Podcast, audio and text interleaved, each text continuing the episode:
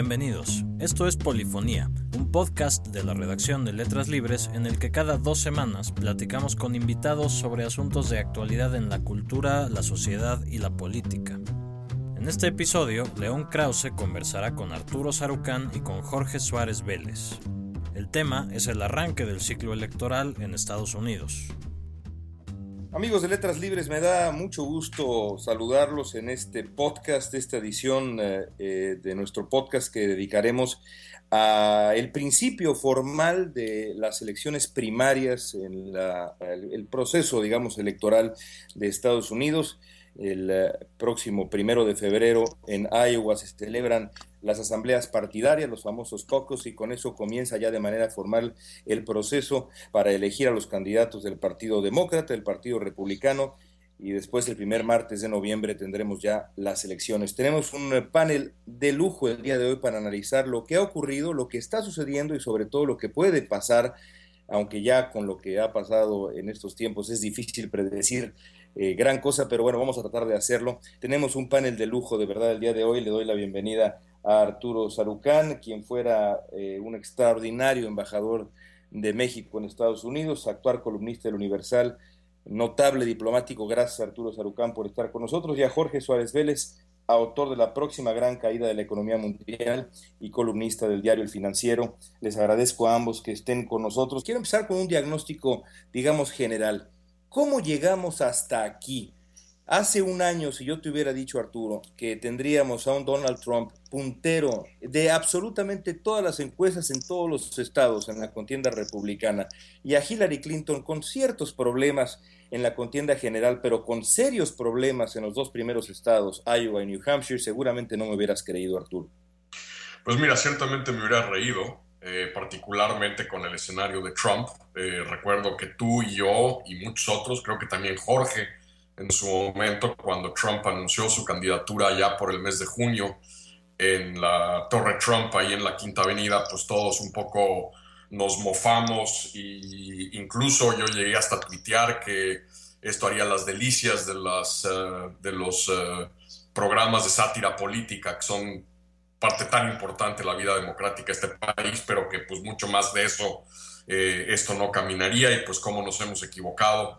Lo de la exsecretaria de Estado, ex senadora y ex primera dama de Estados Unidos, es, ese escenario no lo encuentro tan descabellado, creo que era evidente que por desde el momento que Sanders anunció que competiría, eh, New Hampshire podría representar problemas para Clinton Iowa, después de la experiencia de la campaña Clinton en el, 2008, es evidente que es un estado que no tiene del todo cuadrado, pero a la vez, por esos mismos errores cometidos en el 2008, uno asumiría que habrían hecho un trabajo eh, muy concienzudo.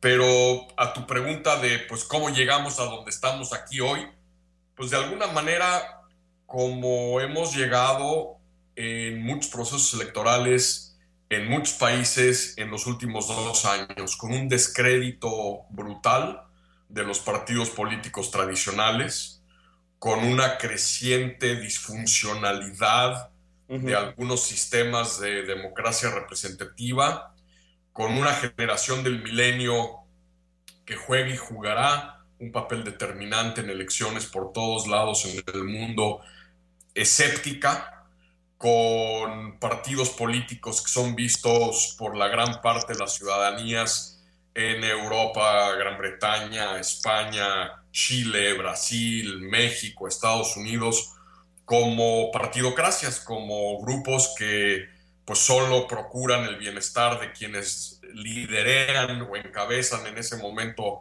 las cúpulas de los partidos y esas correas de transmisión entre política pública y ciudadanía creo que completamente rotas. De alguna manera, el auge de Trump y también el propio auge de Sanders se explican como movimientos contra el status quo, contra políticos que son percibidos como más de lo mismo y como figuras que son vistas como representantes de un orden político, económico que crecientemente está dejando a las clases medias desamparadas. Jorge, eh, eh, vamos a retomar exactamente donde, donde concluye Sarucán. ¿Cómo explicar el fenómeno Donald Trump? Es decir, es una mezcla perfecta, una tormenta perfecta, ahora que está tan de moda hablar de tormentas allá donde ustedes viven, entre el desencanto con el establishment, el desencanto con la política por los viejos medios, con la cultura del espectáculo. Después de todo, este hombre es, es, una celebridad, es un hombre que ha estado en pantalla durante eh, pues poco menos de dos décadas en Estados Unidos. Es un hombre que toda su vida ha creado eh, eh, su, su, marca, su, su, su, mito en muchos sentidos a través precisamente de la pantalla, de la cultura del espectáculo. ¿Tú lo explicas así en una combinación similar? Mira, yo creo que todos los elementos que, que mencionas son muy relevantes y particularmente, como decía Arturo, en esta generación de millennials que tiene un acceso diferente a los medios de comunicación, mucho más a partir de redes sociales, a partir de, mecanismos que son muy diferentes. Lo que yo diría, quizá lo mejor que he leído en cuanto a esto lo, dijo David Axelrod recientemente en New York Times. quien, Exactamente, quien, quien pues como sabes, manejó muy exitosamente la campaña de Obama y él dijo algo así como que lo que define el perfil de la elección presidencial es el estilo y la personalidad del presidente saliente, ¿no? Entonces, eh, típicamente los votantes siempre rechazan una réplica de lo que tienen en un momento y buscan lo que alguien que tenga lo que le falta al presidente en turno. Eso es lo que explica, digamos, a Kennedy después de Eisenhower o a Jimmy Carter después de Nixon o a George Bush eh, después de Reagan. O sea, si ves, realmente son muy diferentes, y, incluso Obama después de, Bush eh, hijo, ¿no? Entonces, eh, pues las características, el anti-Obama, digamos, es alguien que reflexiona menos, que pues es menos tolerante, ¿no? Pues como sabes, para muchos detractores de Obama lo ven como el afroamericano musulmán, ¿no? Entonces necesitas a alguien pues blanco, más este eh, eh, tradicional, menos pacifista, más a favor de la fuerza y no de la diplomacia, alguien más lejano a lo que es políticamente correcto. Y todo esto pues, es, es, exactamente lo que, lo que Trump eh, representa. Ahora, yo creo que esto pone a los republicanos en una enorme encrucijada, porque lo primero que yo me preguntaría es cómo podría dar marcha atrás Trump si realmente acabara siendo el candidato antagonizó contra hispanos, musulmanes, inmigrantes, mujeres, judíos, afroamericanos, asiáticos, discapacitados. Pues, ¿cómo, ¿Cómo ahora das marcha atrás? Y ah, el otro día uno de los, de los eh, eh, eh, digamos, editorialistas republicanos a los que más respeto, George Will, dijo que el problema que van a tener los republicanos es que saben que no pueden ganar con Trump como candidato, pero también saben que no pueden ganar sin quienes hoy están apoyando a Trump. Y eso yo creo que es un gran problema en general para el partido, que ante estos cambios demográficos, eh, lo último que querría ser identificado con el racismo y prejuicio que personifica eh, Trump. Y lo último que diría, eh, solo para, culminar con esto, León, es que yo creo que dentro de todo esto no hay que olvidar algo que dijo Nate Silver hará cuestión de un mes, una cosa así, un mes y medio, donde él decía que no hay que olvidar que estadísticamente la gente elige por quién va a votar alrededor de un mes antes de las elecciones. O sea, lo que hoy estamos viendo es todas estas encuestas eh, que en cierta forma reflejan a los loquitos o a los extremos. O sea, lo que Nate Silver decía es, como se debía leer las encuestas, es decir, de los 100 votantes del próximo noviembre, 90 no están haciendo caso y no tienen idea y no se han fijado. Los otros 10, dentro de eso sí hay cuatro que le van a Trump y tres que le van a, etcétera, ¿no? Entonces yo creo que, que eso es algo que no hay que olvidar. O sea, eh, sí, claro, una elección es un tema de momentum. Ciertamente en la parte republicana, eh, Trump por mucho eh, pareciera que, que, lo ha tomado y podría ser algo que se vuelva definitivo, pero es todavía temprano. Y en el caso de los demócratas, yo diría lo mismo con Bernie Sanders, donde en caso de que Sanders llegara a ganar las primarias en Iowa, precisamente por lo que empezó diciendo Arturo, y además en New Hampshire, donde ya la tiene ganada, ahí sí eh, estaríamos en una situación donde el momentum podría complicarle seriamente la vida también a Hillary Clinton. Ahora, eh, eh, estoy de acuerdo con lo que con lo que dice con lo que dice Jorge en el sentido de la elección de noviembre, pero las elecciones primarias estamos Estamos grabando este podcast, amigos, a una semana exacta del principio del, proceso, como decía yo al comienzo de la, de la grabación. Eh, eh, en, en, Iowa, eh, Trump supera a Ted Cruz ya por cinco puntos. New Hampshire, estamos a dos semanas, 19 puntos. Carolina del Sur, 16 puntos. Florida, que es crucial, 20 puntos. Y ahí hay dos dos, dos eh, candidatos que han hecho su vida entera en Florida, el pobre hombre Jeb Bush, que de verdad, de verdad, este, esta campaña ha sido brutal para el supuesto heredero del clan Bush, y Marco Rubio, que no termina de pintar. Arturo, mi pregunta para ti, y, cada vez que lo hablamos en privado siempre me has dicho, Trump no va a llegar incluso por la manera como se, eh, eh, se maneja el proceso formal en las convenciones y demás. Eh, es una pregunta doble. Primero, ¿es invencible en los procesos electorales Trump? Es decir, con las encuestas como están, y, todo puede cambiar, pero las encuestas como están, que es impresionante, ¿resulta en este instante invencible Trump? Y la segunda pregunta es, si Trump resulta invencible, ¿el partido todavía puede operar contra él a través de algún proceso antidemocrático, en mi opinión, durante las convenciones? ¿Y cómo funcionaría eso? No, sería altamente difícil e improbable que de llegar Trump a la Convención Nacional Republicana, ya no digamos con un uh, bagaje importante de estados ganados, sino con números efectivos y reales de delegados a bordo, que el partido podría, digamos, incurrir en prácticas uh, de alquimia y de mapachismo electoral eh, muy conocidas de los tres y que hemos visto y atestiguado pues, durante muchas décadas en México eh, para descarrilar la candidatura de Trump. Yo creo que si Trump eh, coge tracción en las primarias y empieza a juntar un número significativo de delegados, será muy difícil para el liderazgo republicano eh, operar en contra de eso previo o durante la convención misma.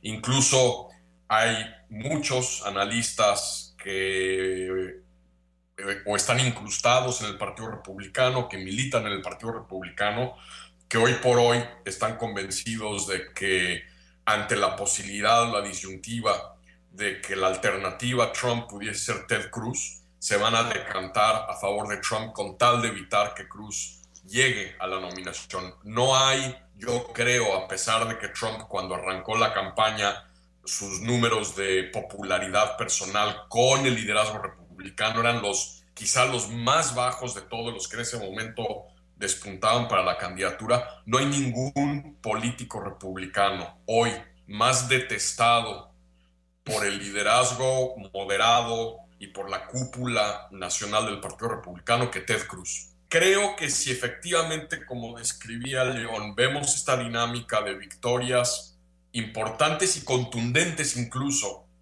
en New Hampshire, en Iowa, en Nevada, bueno, Carolina del Sur y en Nevada, va a ser crecientemente difícil descarrilar la candidatura de Trump. No hay que olvidar, sin embargo, dos cosas. Primero, hay primarias más adelante, que en parte es el problema que tiene un Marco Rubio.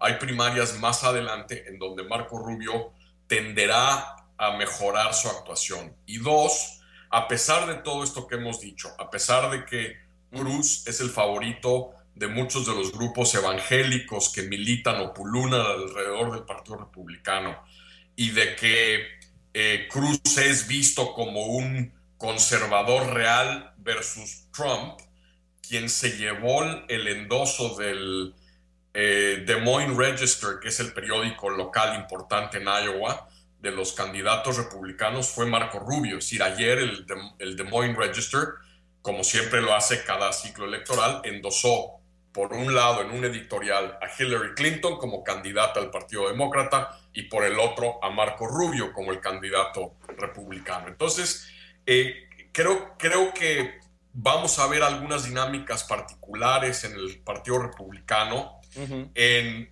cómo el liderazgo va midiendo la atracción político-electoral de Trump versus la atracción política electoral alternativa de Marco Rubio o de Ted Cruz. Y ahí mucho vamos a ver al liderazgo, yo creo, León, para tu pregunta, buscando decantar o movilizar a los delegados en las primarias subsecuentes, sobre todo después de Nevada, a favor de uno o de otro candidato. Jorge. Mira, yo creo que, digo, lo, primero estoy totalmente de acuerdo con todo lo que dice Arturo. Es lo malo de hacer este tipo de conversación con alguien que piensa muy parecido a ti, porque no hay mucha discusión. Pero este, quisiera, de hecho, subrayar algo que dijo que es importante, que es primero, eh, un tema aquí es fascinante es que ante un Trump que parecía así como un troglodita impresentable, ¿no? De repente Ted Cruz se vuelve una alternativa y la gente pues le echa un segundo vistazo a Trump y ya no se ve tan mal, ¿no? Porque es mucho peor en muchos sentidos Ted Cruz. Eh, para dos, dos indicadores de qué tan poco popular es con su propio partido. Para ciertas iniciativas en el Senado, cuando tú la presentas necesitas un segundo senador que la copatrocine. Cruz nunca logra que haya un copatrocinador. O sea, ni, ni sus propios compañeros de partido lo copatrocinan, lo detestan todos. La segunda, cuando eh, trabajó Cruz en la campaña de Bush en Texas, de toda la gente que trabajó en la campaña de Bush cuando ganó la presidencia, el 100% de, la persona, de las personas que trabajaron en la campaña recibieron una oferta de trabajo. El único que no recibió fue Ted Cruz. O sea, lo detesta. Es un tipo al que yo creo que ni su mamá lo quiere. Y en ese sentido, entonces, eso es lo que le ha dado mucha viabilidad a Trump en forma sorprendente. Y el resultado ha sido exactamente lo que decía ahorita Arturo, que si tú ves eh, republicanos muy prominentes, Bob Dole, Terry Branstad, el gobernador de Iowa, que es gobernador creo que por sexta vez, el gobernador que más, más veces ha estado, más veces se ha reelecto y que más años ha estado en, el, nueva gobernatura. Reince Priebus, el, el chairman del partido, Rupert Murdoch, Rudy Giuliani, todos de repente están tolerando a Trump porque la alternativa es Ted Cruz. Ahora, en ese sentido, o sea, yo creo que uno de los grandes problemas que tienen ahorita los republicanos es que no hay una alternativa clara a Trump o Cruz dentro del el establishment. O sea, claramente hay cuatro que podrían ser, en mi opinión. Obviamente Jeb Bush, quien ha sido una decepción total. Chris Christie, que podría todavía tener cierta factibilidad. John Kasich, al que en mi opinión no hay que descartar por completo, porque si ven hoy... Ha repuntado en New Hampshire además. Ah, bueno, si ves la, eh, encuesta hoy, el, este ya ves en eh, Real Clear Politics que agregan todas las, las diferentes sports, pues Kasich aparece en segundo lugar en, en New Hampshire. Y, y, como decía Arturo, Marco Rubio. Sea, de todos esos, yo sí creo que el que es más factible es Marco Rubio, y ese es el tipo más carismático, mejor orador, buena experiencia en política exterior, etcétera, pero no deja de ser un senador de primer término como lo fue Obama. Eso a mucha gente le hace ruido. O sea, la lógica de un gobernador como serían Casey Christie o Bush podría ser eh, eh, mucho más fácil, digamos, alinear al establishment republicano eh, detrás de él. Ahora, en ese sentido, entonces, eh, el Des Moines Register, de hecho, estaba viendo eh, una entrevista esta mañana al editor del, diario. Él dijo que él hubiera preferido eh, un endorsement a un gobernador, pero que dado que no estaban repuntando, para ellos el que quizá tenía un poco más de posibilidad era Rubio. O sea que esto valida, digamos, el mismo argumento que estaba haciendo Arturo. Para, digamos, concluir con los republicanos, les, les pregunto a ambos parte del, digamos, del proceso en el Partido Republicano y es evidente que ocurre con, los jerarcas del, del, partido, pero también con los votantes que, de acuerdo con las encuestas, están empezando a ver con mejores ojos a Trump, mientras que entre independientes y demócratas, Trump tiene cada vez peores números. La pregunta tendría que ser, ¿podría Trump, como es además tradición entre los eh, candidatos republicanos, moverse lo suficientemente al centro como para ser un candidato viable de alguna manera? ¿Quién tendría una mejor, una, eh, digamos, un camino más franco hacia el centro de esos tres candidatos? Es evidente para mí que Rubio, entonces mejor concentrémonos entre Cruz y Trump. ¿Para quién sería más fácil moverse al centro? ¿Para Cruz o para Trump? Y creo que no es una pregunta tan, tan sencilla de responder porque Trump tiene, yo creo que tendría cierta capacidad, cierta habilidad para moverse al centro, a pesar de todas las barbaridades que ha dicho ¿Ustedes creen que podría realinearse alguno de los dos hacia el centro rumbo a noviembre? Yo creo, León, que, de los dos, eh, el que tiene mucha mayor capacidad para hacer eso, porque no es, no es un talibán, está loco, eh, es totalmente refractario a datos duros y a, las realidades de, de, una serie de temas sobre los que se ha pronunciado pero es un tipo menos dogmático que el talibán de Cruz. yo, yo, creo que un Trump tiene mucha mayor capacidad de tratar de pivotear hacia el centro una vez ¿eh? ganada la, la, primaria eh, republicana.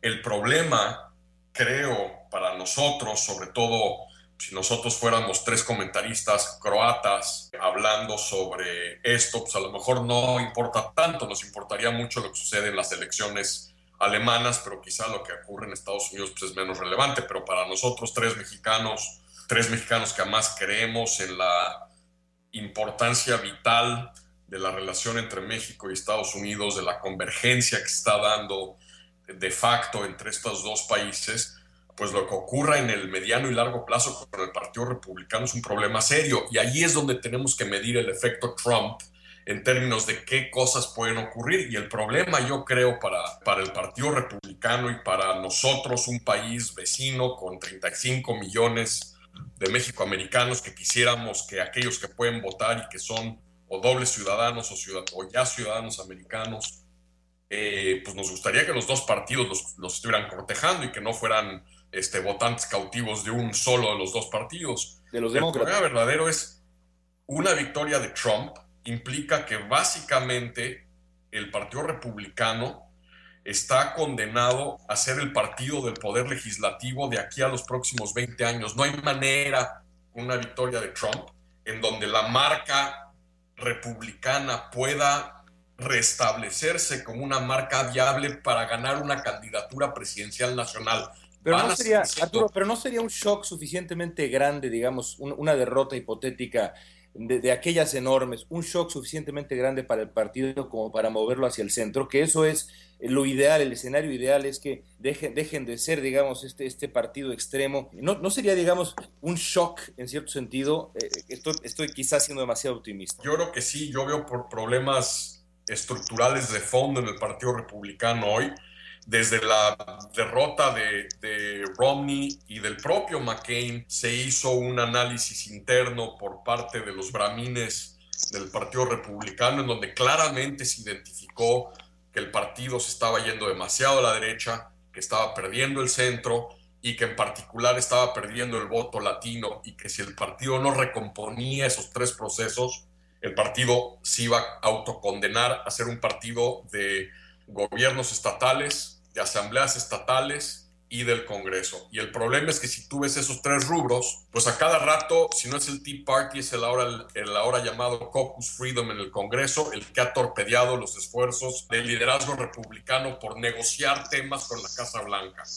El partido está crecientemente en el marco del debate ideológico de política social de este país, más y más aislado. Y en el tema del acercamiento a la comunidad hispana este país, pues ahora sí que están violando la ley 1 de cavar hoyos, pues están en un hoyo y no dejan de cavar, siguen cavando y cavando y cavando. Entonces yo, yo creo que sí hay un problema estructural mucho más profundo que más allá de lo que pudiera ocurrir y el shock que podría generar la victoria de un Trump y la nominación de Trump como candidato presidencial, me parece que el partido tiene que hacer un esfuerzo de reconstrucción y de relanzamiento de raíz. Jorge, anímate, anímate a apostar. ¿Quién va a ser el candidato republicano? Mira, deja, deja nada más complementar algo de lo que había dicho en ese momento eh, eh, Arturo. Yo creo que, o sea, primero hay que, hay que ver que Trump, yo creo que no está loco, o sea, es como diría en inglés, he's crazy like a fox, ¿no?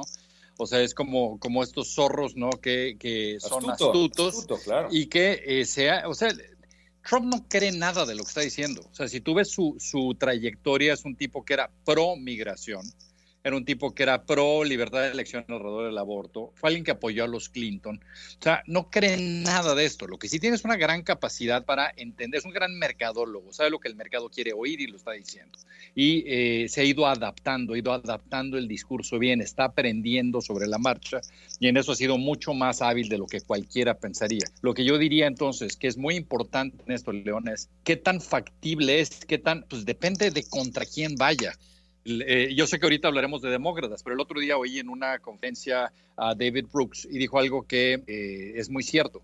Dijo, eh, si tú pusieras a Hillary Clinton en la contienda presidencial sola, pierde. Tiene mucha más gente en contra que a favor. El problema es que tienes que elegir contra, o sea, contra quién va, o sea, cuando, cuando ves contra quién va, tienes que de repente decir, bueno, pues igual si voto por ella porque el otro es impresentable. Entonces, en ese sentido, mucho dependerá de, para el caso de Trump también, de quién es el candidato demócrata. En ese sentido, entonces, a, nivel del Partido Republicano, ¿qué le está pasando?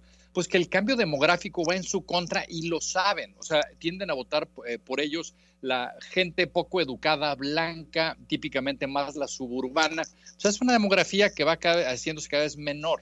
O sea, como, como decía también algo que leí el otro día, y perdón por usar tanto el inglés, pero las traducciones son complicadas, decían que en términos demográficos para los republicanos están batallando entre el browning of the population, es decir, una población crecientemente de migrantes, y lo que tienen a favor es el whitening of the population, quería decir la, el envejecimiento de la población, sabiendo que la población más vieja es la que típicamente vota y tiende a ser más conservadora.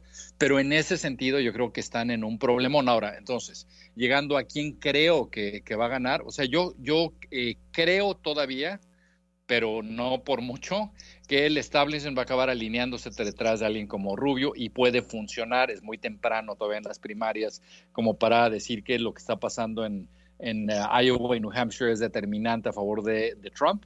Pero eh, si tú me hubieras preguntado esto hace dos, tres semanas, te hubiera dicho que la probabilidad de que eso pase es el 70%. Hoy creo que es más como del 51%. Antes de pasar a los demócratas, en el tiempo que nos queda, eh, Arturo, anímate. ¿Quién va a ser el candidato republicano? Bueno, no me estoy este, haciendo aquí loco, eh, pero hay un escenario un poco hacia, hacia la dirección en la que llevaba Jorge la conversación sobre, pues mucho también va a depender quién es el, quién se perfila como contrincante demócrata. Hay un escenario del cual no hemos hablado que creo que te puede servir también a ti como este puente hacia nuestra discusión sobre lo que ocurrirá al interior del Partido Demócrata, que es ahora el escenario de una candidatura independiente, otra que no es la de Trump, sino la de Michael, Bloomberg. Yo estoy seguro que Bloomberg no se va a acabar lanzando, pero la posibilidad de que un exalcalde de Nueva York como Mike Bloomberg se lanzara tiene, tiene un impacto profundo en la elección y podría, eh, en el caso de que se diera una candidatura independiente como la de Mike, o, o sin el cómo, que Mike Bloomberg fuera efectivamente un candidato independiente, eso sí podría darle a Trump una oportunidad real porque dividiría los votos, le quitaría votos eh, de un sector muy importante que apoya a Hillary Clinton. Eso no hay que perderlo de vista, aunque creo que ahorita lo que estamos viendo ahí son algunos globos sondas que el entorno del alcalde ha eh, elevado en estos últimos días. Pero si me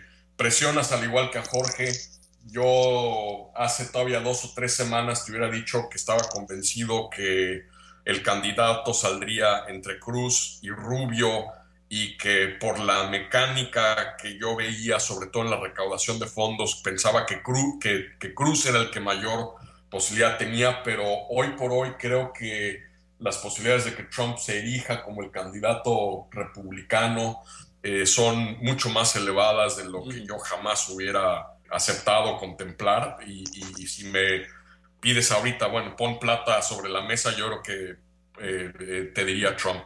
Estamos exactamente en la misma. Eh, yo siempre pensé que el candidato natural para esta elección, eh, eh, para los republicanos sanos, sería, sería Marco Rubio, que parece un candidato hecho a la medida para este, para este electorado, incluso frente a los hispanos. Pero, pues sí, yo también, yo estoy con ustedes. Creo que en este momento Trump es el que tiene todas las de ganar y parece increíble que acabo, que acabo de enunciar esa oración. Vámonos rápidamente, antes que se nos acabe el tiempo, a hablar de los, de los demócratas. Y quiero entrar de esta manera, Jorge. Eh, los millennials. La generación del milenio a mí me tiene, me tiene perplejo, como creo yo, a el 95% del planeta que trata de venderles cosas, que trata de convencerlos de ver televisión, de consumir noticias, de entenderlos. Y me tiene perplejo no porque no entienda yo, digamos, este carácter romántico de los jóvenes, y todos lo fuimos y algunos, y algunos todavía nos sentimos jóvenes en algún sentido, pero eh, yo no sé, los millennials con Bernie Sanders, digamos, están siendo escépticos frente al establishment o están siendo ingenuos, porque lo que es, es un hecho desde mi punto de vista es que si Bernie Sanders es el candidato, como bien decía John Kasich, los republicanos casi con el candidato que pongan arrasarían. Yo no creo que Estados Unidos jamás elegiría a un hombre que se define como un socialista, abiertamente como un socialista. ¿Qué pasa con los demócratas? Y te dejo también sobre la mesa mi pregunta sobre los millennials que están tan entusiasmados con Bernie Sanders, por lo menos en algunos estados. Mira, teniendo una hija de 21 años en la universidad, te puedo decir que me sorprende eh, realmente que el apoyo a Sanders entre ellos, entre millennials, es abrumador. Y no te hablo específicamente de mi hija, sobre la cual tengo demasiada influencia como para que apoye un socialista. pero, este, pero, pero todos sus amigos son, le apoyan a Sanders y todos sus amigos hubieran apoyado a Elizabeth Warren si se hubiera lanzado. O sea, ese es un, es un factor muy importante. El, endoso de, de, esta mujer va a ser fundamental si se cierra mucho la competencia entre Sanders y, Clinton.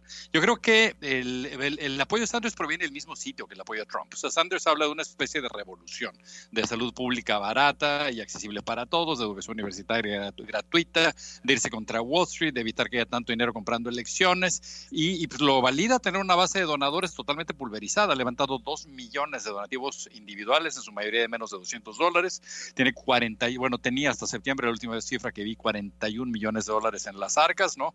Y lo que es cierto también es que, pues como todo, ¿no? O sea, a Hillary le está pasando un poco lo mismo que le pasó con Obama. O sea, Obama electrizaba al público, ¿no? Y Hillary eh, aburre a, un, a, este, una planta, ¿no? Entonces, en ese sentido, también en este momento, eh, hay una enorme diferencia entre una Hillary que está hablando de algo que es real, o sea, como diciendo, oigan, pueden, les puede gustar todo lo que quieran Sanders, pero todo lo que está proponiendo no lograría hacer absolutamente nada, no tendría apoyo absoluto en el legislativo para ninguna de las cosas que está proponiendo, pero eso no es la, lo que la gente quiere oír y de repente el que la señora Clinton eh, quiera hablar de irse contra Wall Street cuando cobra 225 mil dólares por discurso, ¿no? Y tiene, este, recibió 3 millones de dólares de conferencia recientemente por entidades de Wall Street, pues le da toda la razón a Sanders y sigue energizando a su lado del, electorado. Así que eh, yo creo que, este es un tema que por mucho, o sea, particularmente si Hillary Clinton pierde Iowa, lo cual yo creo que va a ocurrir, yo creo que se le complica absolutamente todo. New Hampshire lo va a perder y ciertamente en ese sentido lo que acabaría pasando es que mucho dinero se iría detrás de Sanders y también lo otro que ocurriría es que tendría ella que gastar demasiado del dinero que tiene guardadito para la contienda contra los republicanos, lo tendría que gastar estar eh, ganando una, una primaria y eso es un muy mal escenario para ella. Ahora, Arturo, eso es probable, o no sé si es probable, es posible, digamos, que pierda Iowa y New Hampshire pero después en las, en las elecciones primarias posteriores, la coalición de votantes de, de, esos estados, los estados incluso del sur, les, les, son más favorables a Hillary Clinton. Se exagera el peligro que representa Bernie Sanders, porque por supuesto Jorge tiene razón, o al menos sin duda puede tenerla. Si pierde ambos estados y, y, la, la, inercia de la contienda comienza, comienza a cambiar, a lo mejor Hillary Clinton podría tener podría enfrentar un escenario medio de pesadilla en los siguientes estados. Hay quien dice, puede pasar, eh, puede pasar lo que sea. Hillary Clinton tiene el voto afroamericano en los estados que siguen a partir de Carolina del Sur y ella es, la candidata y, podemos apostar. ¿Tú qué piensas? Yo creo, tú decías, eh, hablabas de los escenarios en New Hampshire y en Iowa. Yo creo que es, yo haría una especie de pequeño refraseo. Es altamente probable que va a perder en New Hampshire es posible que pueda perder en Iowa. El problema es el siguiente, León, que hay un desfase entre percepciones y, por llamarle eh, alquimia o aritmética electoral. El problema de perder Iowa es que va a volver a regurgitar los fantasmas de su derrota en Iowa en el 2008 con Obama. Porque si ves efectivamente los estados que siguen y el enorme peso que trae Hillary con dos bloques que a partir de Carolina del Sur van a entrar en contención y que van a ser reales para decantar las primarias demócratas, que son los afroamericanos y los latinos, Sanders no tiene con qué ganar en esos estados. Entonces, aún asumiendo que pierde New Hampshire pierde Iowa, yo creo que matemáticamente es muy difícil que Hillary pierda la nominación, porque además, a diferencia del Partido Republicano, acuérdate que el Partido Demócrata juegan un papel particular estos superdelegados, que la mayoría ya los trae en la bolsa Hillary. Pero el problema de la derrota en Iowa es uno de percepciones y de narrativa mediática que pueden detonar, uno, Además, a los, a los, medios nada nos gusta más que un favorito derrotado, ¿no? Pues claro, y, y, la, la, presión va a ser brutal y esa presión puede desencadenar dos cosas. Una que ya apuntó Jorge, que es que ese, eh, eh, es, esa recaudación para la campaña presidencial pues la tengan que accesar para poder meterle mucha más plata a las primarias que vienen con tal de blindarlas y, porque ahí sí entonces sería catastrófico. Si en Carolina del Sur o en Nevada Sanders llegase a dar el campanazo, ahí sí ya cambió la jugada. Entonces el primer impacto es que efectivamente tendría que echar mano de los recursos que está guardando para la campaña presidencial. Y segundo, que dado cómo opera el entorno de los dos Clinton, el expresidente y la exsecretaria de Estado, el peligro es el faccionalismo y la guerra civil al interior del equipo campaña de Hillary, que puede ser el peor enemigo de sus aspiraciones presidenciales, como ya lo fue en el 2008.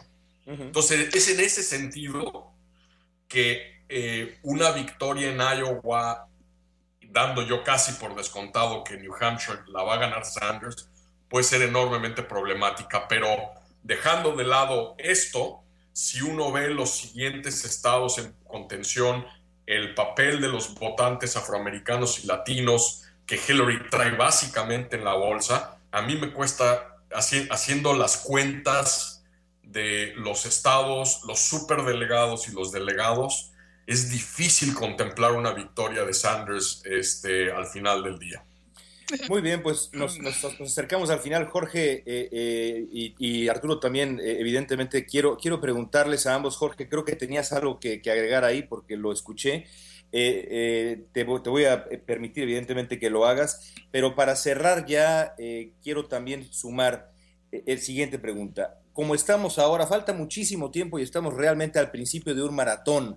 Así que estamos, eh, los corredores están acercándose a, la línea eh, para comenzar el maratón ya el próximo lunes, así que es muy, muy temprano para hacer esta pregunta, pero eh, si las cosas siguen como van todavía y tú tuvieras que invertir, digamos, una, un, dinerito, ¿todavía apostarías por Hillary Clinton como la más probable siguiente presidente de Estados Unidos? Y por supuesto te pido que agregues lo que ibas a agregar, Jorge. Sí, lo único que agregaría es que en caso de que, de que Hillary perdiera Iowa es, también una gran señal de que tiene una campaña mucho menos efectiva y organizada de lo que pensaríamos, porque después de lo que le pasó hace ocho años, en que en Iowa quedó en tercer lugar detrás de Obama y Edwards, uno pensaría que ha tenido todo el tiempo y todo el dinero para, para hacer una estructura mucho más difícil de vencer y que perdiera sería una pésima señal. Por el otro lado, o sea, para, para contestar lo último que dices, eh, León, evidentemente depende muchísimo no de quién es el que eh, tiene la nominación eh, republicana. Si lo que yo decía, que sigo pensando que un rubio tiene más posibilidad por muy, muy poquito ser el candidato, en mi opinión, yo creo que Rubio es el próximo presidente de Estados Unidos, yo creo que Hillary no le ganaría. Y solamente lo único que, y, bueno, y obviamente... Eh, Hillary le ganaría, en mi opinión, eh, fácilmente a Cruz y eh, un poco menos fácilmente a Trump, pero le ganaría también.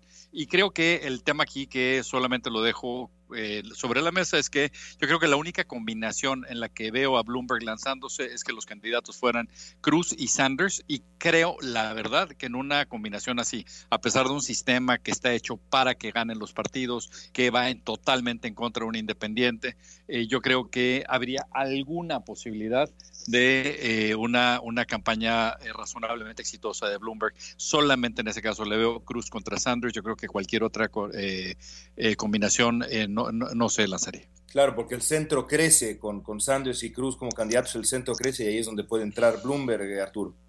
Sí, yo, yo discreparía un pelín de, del pronóstico, Jorge. Yo creo que el, escenario que permitiría o que detonaría una candidatura independiente de Mike Bloomberg eh, incluye eh, a Trump. Yo creo que eh, una dupla Trump-Sanders, al igual que la de Cruz-Sanders, son perfectas para una candidatura independiente de Bloomberg. Por la misma razón, ¿no? Porque el centro crece. Correcto, correcto. Y porque además por mucho que ganara Trump, y a pesar de que, como hemos dicho aquí, Trump eh, es menos ideológico y menos, si queremos usar la palabra talibán, que lo que es Cruz, sigue generando, digo, si uno ve los medios de comunicación, los periódicos, los, los comentaristas, muchos muy cercanos y que han sido enormes voceros de la gestión de Mike Bloomberg como alcalde y, y en su época como ex alcalde, esos grupos eh, eh, yo creo que empujarían y alentarían una candidatura de, Bloomberg a pesar de que el candidato republicano fuese Trump y no Cruz. Y eh, con tu pregunta, yo, yo sí creo que tendríamos que ver una implosión real o un desgaste brutal de Hillary en la campaña primaria demócrata, llegando muy débil a la presidencial como para no contemplar esté quien esté del otro lado de la, de la ecuación. Es muy difícil no contemplar a Hillary Clinton, dadas cómo están las cosas en este momento, como la siguiente presidenta de este país. Yo coincido, eso sí, con Jorge, que de todos los candidatos republicanos, el que menos les gustaría ver a los demócratas y en particular a la campaña Hillary es a, es a Marco Rubio. Sí, estoy, yo, yo estoy completamente de acuerdo con, con, el diagnóstico de ambos. Insisto, yo creo que Rubio era el antídoto natural para Hillary Clinton, pero por alguna razón, por lo menos hasta ahora, el hombre no ha logrado despuntar. Eh, y bueno, ya veremos cómo se escribe la historia de esta elección. Les agradezco muchísimo a mis dos muy queridos y muy congelados amigos, ambos viven en el noreste de Estados Unidos, que nos hayan acompañado el, el día de hoy. Gracias, Jorge. Un placer. Gracias, Arturo. Un gran placer y un abrazo a ambos. Y amigos de Letras Libres, gracias por escuchar este podcast. Seguramente tendremos la oportunidad de hacerlo muchas veces más durante los siguientes meses de aquí al primer martes de noviembre, en donde se va a elegir al siguiente presidente de los Estados Unidos. Soy León Krause, gracias por escuchar. Esto fue Polifonía, un podcast de la redacción de Letras Libres. Volveremos en 15 días con un nuevo episodio. Muchas gracias por escucharnos.